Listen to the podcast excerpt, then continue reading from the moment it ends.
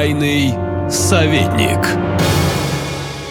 Зачем Путин поехал на Чукотку? Э, так выборы, друзья, вы такой вот спрашиваете, зачем он поехал на Чукотку? Выборы. Выборы, выборы.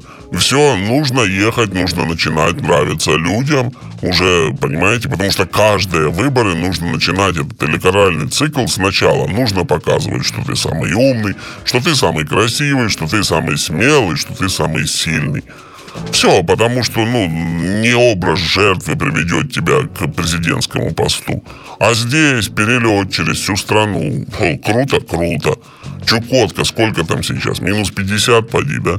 Вот, круто, круто. В курсе Аляски можно походить, в шапке, поездить на каких-то этих чудовищных машинах, огромных. Вы видели с этими колесами совсем?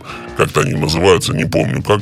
Только помню, что, да, они показывают, как будто это наши отечественные разработки. Но я не знаю, э, может ли мы сойдет с рук. Это, конечно, смелые парни там выдают это за отечественный автопром. Потому что там, по-моему, двигатель Isuzu, а ходовка от Toyota Тундры.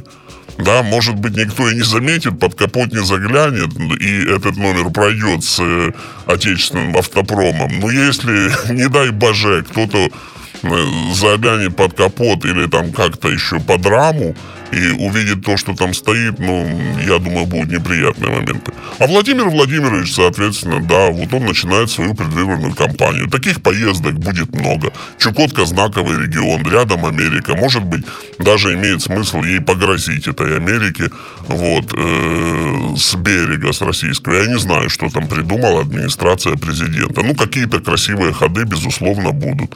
То бишь, до марта будет такое вот кино с поездками такой вот развлекательный жанр. Наблюдайте, смотрите на YouTube, все будет нарезано.